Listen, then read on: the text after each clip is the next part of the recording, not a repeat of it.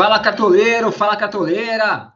É, a rodada logo logo vai começar a rodada 32. Rodada começa no sabadão. Estamos aqui gravando na quinta-feira. Jogo do Flamengo acabando aí, vitória 3 a 0 contra o Bahia. Gols de Gabigol, Michael e Andréas. É, esses caras aí, quem botou se deu bem.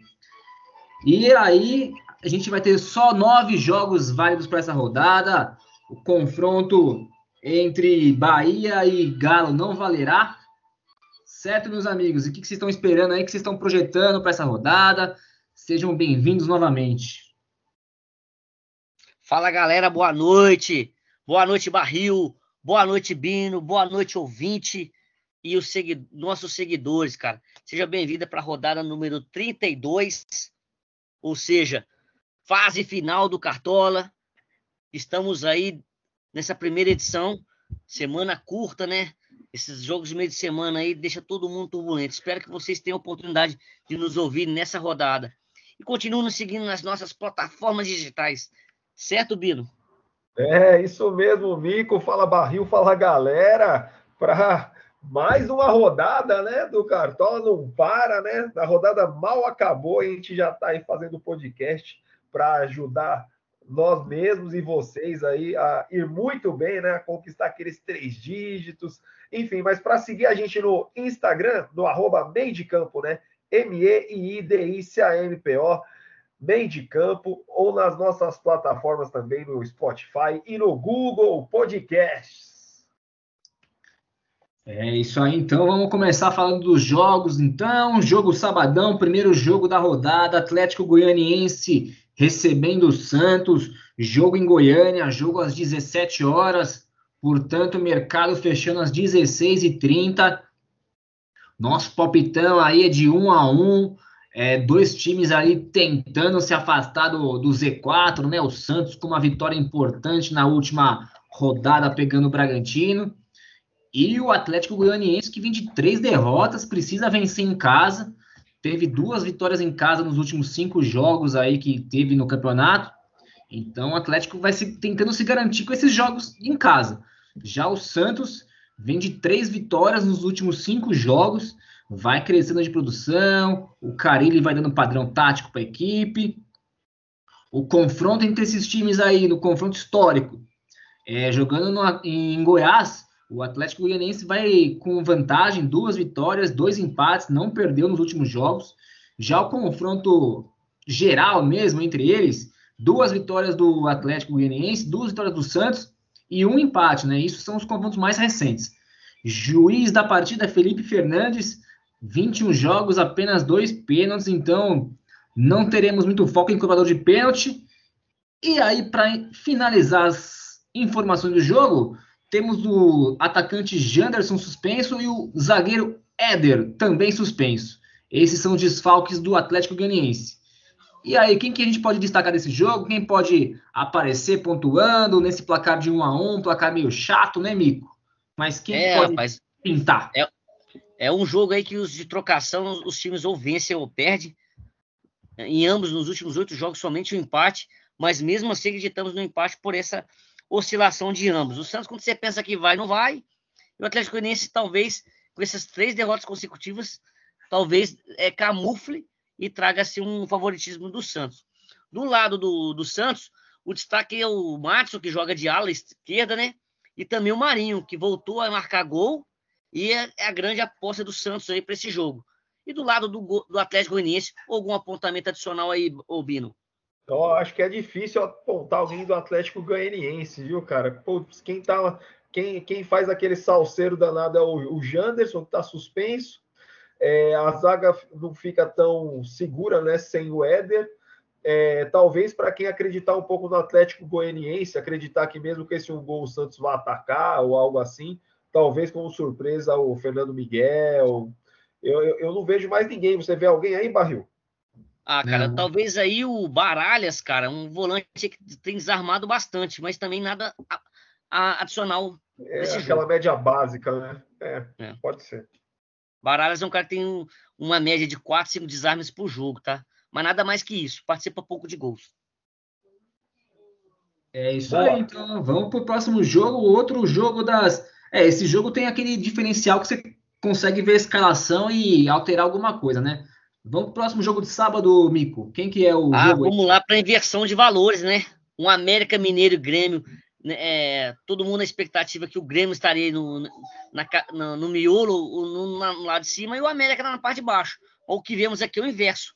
É o América décimo colocado, um dos líderes aí do retorno, e o Grêmio aí capengando, tentando se livrar do rebaixamento. Outro palpite nosso aí, é, um a um, né? Já que o Grêmio aí, ele manteve veio uma sequência de quatro derrotas e ganhou o último jogo, quem sabe, né? Mas o América vem voando, cara. O América vem bem aí, quatro vitórias nos últimos oito jogos e ainda tem dois empates. O confronto é favorável para o Grêmio, então o, é, jogando esse, esse confronto foram três empates e duas vitórias do Grêmio. O juiz da partida é o Flávio Rodrigues de Souza, econômico em pênalti, então aí não não sugerimos o, um atacante ou meio campo que bate a pênalti, porque seis pênaltis em 25 oportunidades. E também o Grêmio aí que tem a 17ª defesa, mas o América também é simplesmente o décimo ataque. Algum destaque especial aí? Algum adicional? Ah, vou começar pelo Grêmio, falando da, da média básica aí do Wanderson, das participações dele. Então, acho que Wanderson, mesmo sem o SG, pode ser um bom nome. E falar de quem está marcando mesmo, balançando a rede lá, de quando, quando isso ocorre, né? É, Diego Souza neles. Se for apostar alguém no Grêmio, acho que esses dois são, são os nomes. É, pelo lado do América, os dois nomes que podem aí participar dos gols são os nomes que vêm participando dos gols do América nos últimos jogos. O meio-campista Alê e o atacante Ademir. A gente está apostando no, em pelo menos um gol do América, né? Então, provavelmente um deles aí deve participar, ou com gol ou com assistência. Se for pensar em é, o Ademir, Ademir com né? seis participações de jogos nos últimos oito, né, cara? Um número bastante elástico. Dificilmente tem um jogador com seis participações de gols nos últimos oito. O Ademir é um deles. Boa. E aí, partiu o jogo 3? Partiu o Sul. Vamos lá para Internacional e Atlético Paranaense. É o Inter contra o Furacão palpitão da galera aqui, 2 a 1 para o Internacional. É o sétimo colocado o Inter contra o nono colocado o Atlético Paranaense. Pois é, nas performances, o Inter que vem de derrota por 2 a 1 o Atlético Paranaense que ganhou as duas últimas aí e não perde a três. No confronto entre eles, jogando é, no Beira Rio, na última 2 a 1 Inter, é, tem um empate, mas também o Atlético já aprontou aí, mesmo fora de casa. Mas nos últimos quatro, duas vitórias do Inter. Um empate e uma vitória do Atlético. Será que o Atlético pode aprontar de novo? Quem apita o jogo aí é o Ramon Abate. É, 21 jogos, quatro pênaltis, também econômico aí para apitar pênaltis. O Abner Vinícius está suspenso pelo lado do Atlético Paranaense. O Yuri Alberto, o centroavante, marcador de gols aí, quem balança a rede do lado do Inter, também suspenso o Yuri Alberto. Então, quem pode se destacar aí, até no lugar do Yuri Alberto, ou até no lugar do Abner? Quem são os destaques aí para essa partida aí, meus amigos? É, pelo lado do Inter, os, os homens aí que vão ficar mais próximos a fazer gol, tentar suprir essa ausência do Yuri Alberto, são o Edenilson e o Patrick, né? O Edenilson é um cara que aparece bastante no campo ofensivo. O Patrick também melhorou bastante de, de produção. O jogador que deve substituir o, o Yuri Alberto é o Matheus Cadorini, que inclusive fez o gol na rodada passada. Né? O Inter tem poucas opções ofensivas, muitos jogadores jovens, né? Gustavo Maia, o próprio Caderini, tem o Palácios, então a gente não, não sabe quem que vai ocupar essa função aí de principal atacante. Mas como é também uma vitória por 2 a 1 um que a gente está projetando, o técnico Diego Aguirre é um nome a ser lembrado aí pelos cartoleiros, viu? Dois gols gera muita pontuação pro, pro, te, pro técnico. Ah, também eu destacaria o Sarave aí, caso jogue, né? não, não, não sei como é que tá a situação dele. Já do lado do Atlético Paranaense aí, o lateral Marcinho, né, no 3-5-2 que o Atlético Paranaense joga, tem aparecido bastante de gols. Então, três participações de gols nos últimos oito jogos. O Nicão também, né, que tá superou aí o, o Terans nas participações de gols, cinco participações de gols também, um, um número expressante, e o Renato Kaiser, né? que na, na ausência do, do Nicão, é ele que bate o pênalti.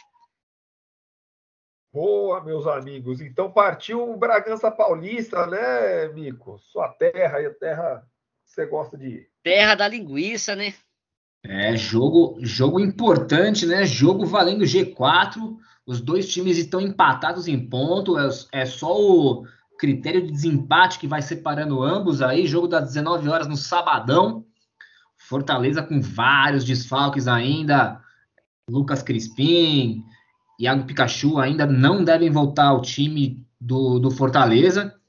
Já o Bragantino tem aqueles desfalques aí desde o começo do campeonato, né? Lucas Evangelista, é, Praxedes, Raul.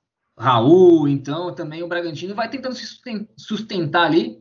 É, o Bragantino vem de três derrotas consecutivas, é, não marcou nenhum gol nessas derrotas. Antes disso, ele vinha até com desempenho bom, tinha tido três vitórias e dois empates. E o Fortaleza não vence a quatro jogos, hein? São três derrotas e um empate. É, obviamente aí sofrendo gols nessas derrotas e também um empate em um a um, aquele empate com gostinho de derrota, né? Tomou um gol no finzinho do, do jogo do, do São Paulo. É, confronto entre essas equipes, jogando com o mando de campo do Bragantino, duas vitórias da equipe paulista. É, o Bragantino tem o quarto melhor ataque, o Fortaleza o quinto melhor ataque, então confronto promete gols. Vitória de 2 a 1 do Bragantino é nossa, nossa projeção aqui. Árbitro da partida, Rafael Trace, 9 pênaltis, 18 jogos. Olha aí, o primeiro árbitro aí com chances altas de pênalti, né? Esse tem chance alta de pênalti. de penal. É, tem chance alta de pênalti. Quem que a gente vai destacar desses jogos aí? Desse jogo, ah, aliás. Do lado do Bragantino aí, cara, falando em penal, alterna-se entre Arthur e Ítalo, então ambos já são pré-selecionados do lado do Bragantino, já que a gente acredita também na vitória dele. Então, a gente não tem uma aposta defensiva do lado do Bragantino, mas o Maurício Barbieri aí pode vir a ser um nome. E como você mesmo destacou, é aquele jogo que alguém pode se redimir. Ou seja, vem mal os dois, apesar de bem no campeonato, mas mal nos últimos jogos. E a nossa tendência é que quem se redime é o Bragantino. E para você, Bino?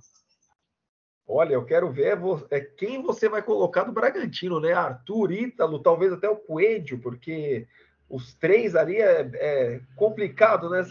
Talvez valha até a dobra aí contra esse Fortaleza, não sei, é, que tá vindo sem Pikachu, sem Crispim, enfim. É, bom, do lado do Fortaleza, cara, Ederson, sete pontos na última rodada, sem gol, sem assistência. Então, será que voltou a ser o Ederson do que todo mundo escalava aí no começo do campeonato? E o Wellington Paulista aí para quem está pensando no, no pênalti, inclusive. É, o Titi, cara, também fez oito ou nove desarmes nessa última rodada também. Merece uma, uma visão especial. É isso aí. Vamos então para o jogo que finaliza o sabadão aí, também valendo G4, hein? Então, pensando aí na, no fechamento do sábado aí, Corinthians e Cuiabá, o jogo aí na Arena Neoquímica. É o sexto colocado contra o décimo primeiro e nosso palpitão aí é 1 a 0 Corinthians. Então é um jogo aí que dois times aí que é, tomam poucos gols, né? É, o, o Cuiabá a terceira melhor defesa, o Corinthians a quarta melhor defesa. Então são zagas aí bastante consistentes. E o Corinthians aí vem dando uma oscilada aí, mas vem de duas vitórias nos últimos três jogos.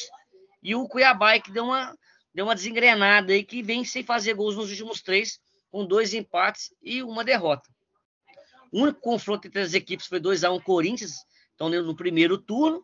E o juiz dessa partida aí é Rodolfo Toski, também com baixa, é, baixa baixos pênaltis, né? Sete pênaltis em 21 jogos. Então, na rodada passada, a gente destacou que está tendo muito juiz tendencioso a pênalti, esse muito menos. Então, esse aí é o destaque desse jogo. Algo mais a acrescentar, meus amigos? Só para complementar aí que o Fábio Santos está suspenso, né, para essa partida. Então, já que o juiz é aquele um terço, né? Ah, mais ou menos um terço. Bom, se tiver pênalti, não é o Fábio Santos que vai cobrar. Bom, mas falando do lado do Cuiabá, vou deixar o, o lado do Corinthians aí para o Barril comentar. É, eu acho que mesmo com esse 1x0, o Walter pode até pintar como uma surpresa se o Corinthians ficar martelando ali, né? De repente toma o gol, mas faz quatro, cinco defesas, aí pode até fazer uns cinco pontos aí mesmo tomando gol. E o PP também, né? Que tem boa média básica. Eu acho que do Cuiabá são esses aí do lado do Corinthians. É, pensando num jogo que é 1 a 0 para o Corinthians, aí nosso palpitão, vitória arrancada à força das últimas duas vezes, né, que jogou como mandante, Corinthians 1 a 0 no finalzinho do jogo contra a Chape e contra o Fortaleza. É, se vai ter SG, aí tem muitas opções na defesa, né, o goleiro Cássio, que não passa aquela segurança toda, mas se é um jogo de SG, a gente tem que falar do goleiro. Já o João Vitor é um zagueiro que é bem regular, e o Fagner também é um, é um, um lateral também que se destaca pelos desarmes. E aí o principal nome aí que pode ser o responsável por esse golzinho solitário do Corinthians é o Roger Guedes, que inclusive deve cobrar o pênalti aí na ausência do Fábio Santos. E aí, como é uma vitória aí magrinha com SG, também tem o treinador Silvinho, que pode ser aí uma boa média, uma boa alternativa para a rodada. Será que é o quarto 1 a 0 seguido do Corinthians jogando na arena? Partiu Fluminense e Palmeiras. Pode acontecer, não. É São Paulo e Flamengo, não é isso? É outro, é outro confronto paulista carioca. Opa, então vamos lá, vamos, vamos para o primeiro Rio São Paulo, então, da rodada, né? Para São Paulo e Flamengo. É, nosso palpite aí é de 1 a 2, né? Então é Flamengo 2 a 1, será? Nos últimos confrontos estava dando São Paulo ou, empates, né? A gente vai comentar daqui a pouco. Mas vamos lá, é o terceiro colocado Flamengo contra o décimo quarto o São Paulo, né? O São Paulo já está começando a ficar ali na parte de baixo da tabela. São Paulo que tem a segunda melhor defesa e o Flamengo a quinta, o melhor ataque do campeonato Flamengo, é, jogando contra o 19 aí, que é, que é o São Paulo, né? Nas performances aí, o Flamengo acabou de trucidar o Bahia por 3 a 0 meus amigos. E, e o São Paulo que vem de um empate aí, né, em 1 a 1 não sabe o que é vitória já dois, três jogos. O Flamengo que não vê derrota já faz uns cinco. Mas no confronto jogando em São Paulo, tava dando mais São Paulo, né? 2 a 1, 3 a 0, 2 a 0 e dois empates em 1 a 1 e 2 a 2. E adivinha quem quem, quem vai apitar esse jogo? É ele. É aquele cara que vocês gostam. É aquele cara que deu pênalti pro Santos aí nessa rodada. 34 pênaltis, é, 34 jogos, 20 pênaltis. Ele, Ei. Leandro Pedro Voaden. Ó, pedindo para ele, ó. Quem que pode se destacar aí nesse jogo, nesse primeiro Rio-São Paulo da rodada, meus amigos? É, esse primeiro Rio-São Paulo da rodada, vamos destacar então o cobrador de pênaltis do São Paulo, o lateral Reinaldo, é, a gente não está esperando um SG né, do, do São Paulo, mas o Reinaldo é o cara da bola parada, inclusive do pênalti. E se tem gol do São Paulo que a gente está prevendo aí contra essa defesa do Flamengo, que levou vários gols aí fora de casa, né? Tomou aí dois, quatro, seis, nove gols nos últimos quatro jogos. Então, os atacantes Caleri e Luciano podem ser boas opções na, na jornada. E do lado do Rubro Negro, que venceu mesmo poupando todo mundo, Mico. Quem que pode se destacar? Ah, já que o Arão não jogou, muito provável que ele retorne para a zaga do para a volância do Flamengo. Então ele é zagueiro como Cartola. O Everton Ribeiro voltando de suspensão e pode ser uma grande aposta para retomar cartoletas, inclusive. E aí o Gabigol e o Michael que tem se destacado aí no, no ataque do Flamengo. O Michel descansou metade do jogo de hoje, então grande chance dele, dele ir para cima. E também não pode deixar de destacar aí o Renato Gaúcho, que também pode ser aí alternância aí para pontuar acima de 5. Boa, e só uma última, que Nestor e Sara estão suspensos, né, pelo São Paulo, e isso acaba, né, eles são titulares aí do meio-campo do São Paulo, vai acabar dando uma, uma complicada aí pro, pro Rogério Ceni, né? Vai dar uma desengrenada no meio-campo, é. né? Então, partiu o segundo, segundo Rio São Paulo, então. É isso aí, segundo Rio São Paulo, confronto do tricolor das Laranjeiras Fluminense, recebendo o avassalador Palmeiras, seis vitórias consecutivas. É, a última derrota do Palmeiras foi contra o Bragantino, aí já há oito rodadas atrás. O Fluminense, que vem aquela, aquele velho e bom ali, perde uma, ganha outra e vai, vai andando assim no campeonato. Palmeiras vice-líder, segundo melhor ataque, Fluminense, oitava melhor defesa. E aí esses números também se refletem na posição deles no campeonato, né? Palmeiras segundo e o Fluminense oitavo. E o jogo com o apito de Caio Max Augusto, 22 jogos, 8 pênaltis, confronto entre eles bem equilibrado quando o jogo é no Rio, duas vitórias para cada lado e um empate. Já o confronto geral aí nos últimos cinco jogos, contando aí mando de cada lado, três vitórias do Palmeiras, apenas uma vitória do Fluminense e um empatezinho. E quem que pode se destacar nesse jogo que temos o zagueiro Nino do Fluminense suspenso? É, com o Nino suspenso aí, a probabilidade do Palmeiras fazer ainda mais gols aumenta ainda mais.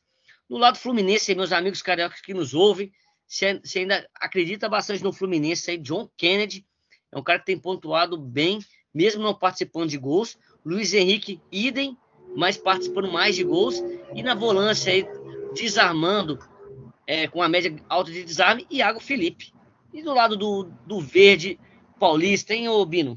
Olha, o lado verde aí, o lado verde da força, né? o lado verde da força aí para esse jogo. Eu quero ver quem colocou os dois, né? Quem colocou a dupla ali no meio, se vai colocar de novo. Se vai ter coragem. Veiga e Scarpa estão na excelente fase, então esses dois aí talvez sejam até incontestáveis aí. Mais o Rony, que também vem participando de gols. E aí, com esses altos scouts, Abel Ferreira, o técnico do Palmeiras. Legal. Partiu Ceará? É, confronto nordestino da rodada. Opa, é comigo?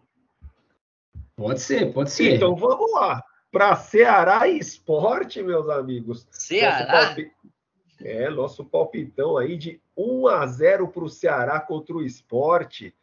Será, né? Ceará. É, os dois que vêm de derrota, né? O Ceará perdeu de 2 a 1 o esporte de 3 a 2 é, No confronto entre eles, jogando no, no Ceará, é, a última foi 0 a 0 mas tem três vitórias do, do Ceará por 2 a 1 1 a 0 4 a 1 e um outro empate. Então a tendência não é o esporte ganhar se a gente pensar no histórico do confronto.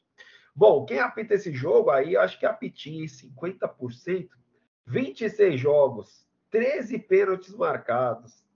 Quando ele apita, todo mundo coloca o cara que bate pênalti. É Marcelo de Lima Henrique, meus amigos, apitinho para ele, ó. Ceará tá com o Sobral suspenso. O esporte está com o Gustavo Oliveira, que vinha se destacando suspenso. Então, quem são os destaques aí, meus amigos, para essa partida? É, pelo lado do Ceará, então, a vitória de 1 a 0 Quando é vitória com SG, vamos destacar os defensores, né? O goleiro João Ricardo, então, é um nome que pode ser bem aproveitado na rodada. E o zagueiro Luiz Otávio, que volta de suspensão, é outro nome aí da, da parte defensiva do Ceará que pode ir muito bem. E do, do meio para frente, ô Mico, quem que pode se destacar do, da equipe cearense? Ah, o Vina aí, né, cara? É o jogador do Ceará que tem se destacado novamente. E também podemos esquecer o Thiago Nunes, né, cara? Que se é um jogo de 1x0, palpite de 1x0 ou até 2, grande chance do, do Thiago Nunes aí fazer acima de 5 pontos. Já no lado do esporte, cara, o Maílson nunca pode ser esquecido. É um goleiro aí que um dos melhores na posição do Cartola. E como disse na rodada anterior, é o José Ellison, hein? Fez gol na última, hein? Desarmador e participou de gols, hein? Olho nele. Boa, meus amigos. Partiu é, Chapecó? Chegamos a falar que o Sobral está suspenso nesse jogo? Chegamos, chegamos. Falamos ah, do Sobral e do Gustavo Oliveira aí pelo lado do esporte. Então vamos para o último jogo. Jogo com cara de segundona, né? Confronto da zona de rebaixamento. Confronto sul, Chapecoense Juventude.